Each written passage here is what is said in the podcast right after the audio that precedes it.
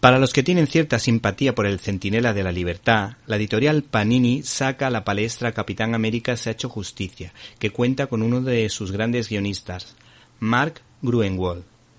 El título hace mención al personaje, al misterioso asesino Azote, que aparece y desaparece en las distintas colecciones de superhéroes de la Casa de las Ideas de Marvel, como uno de los alicientes de este integral que por otro lado cuenta con la alianza momentánea del Puerco Espín junto al Capitán América.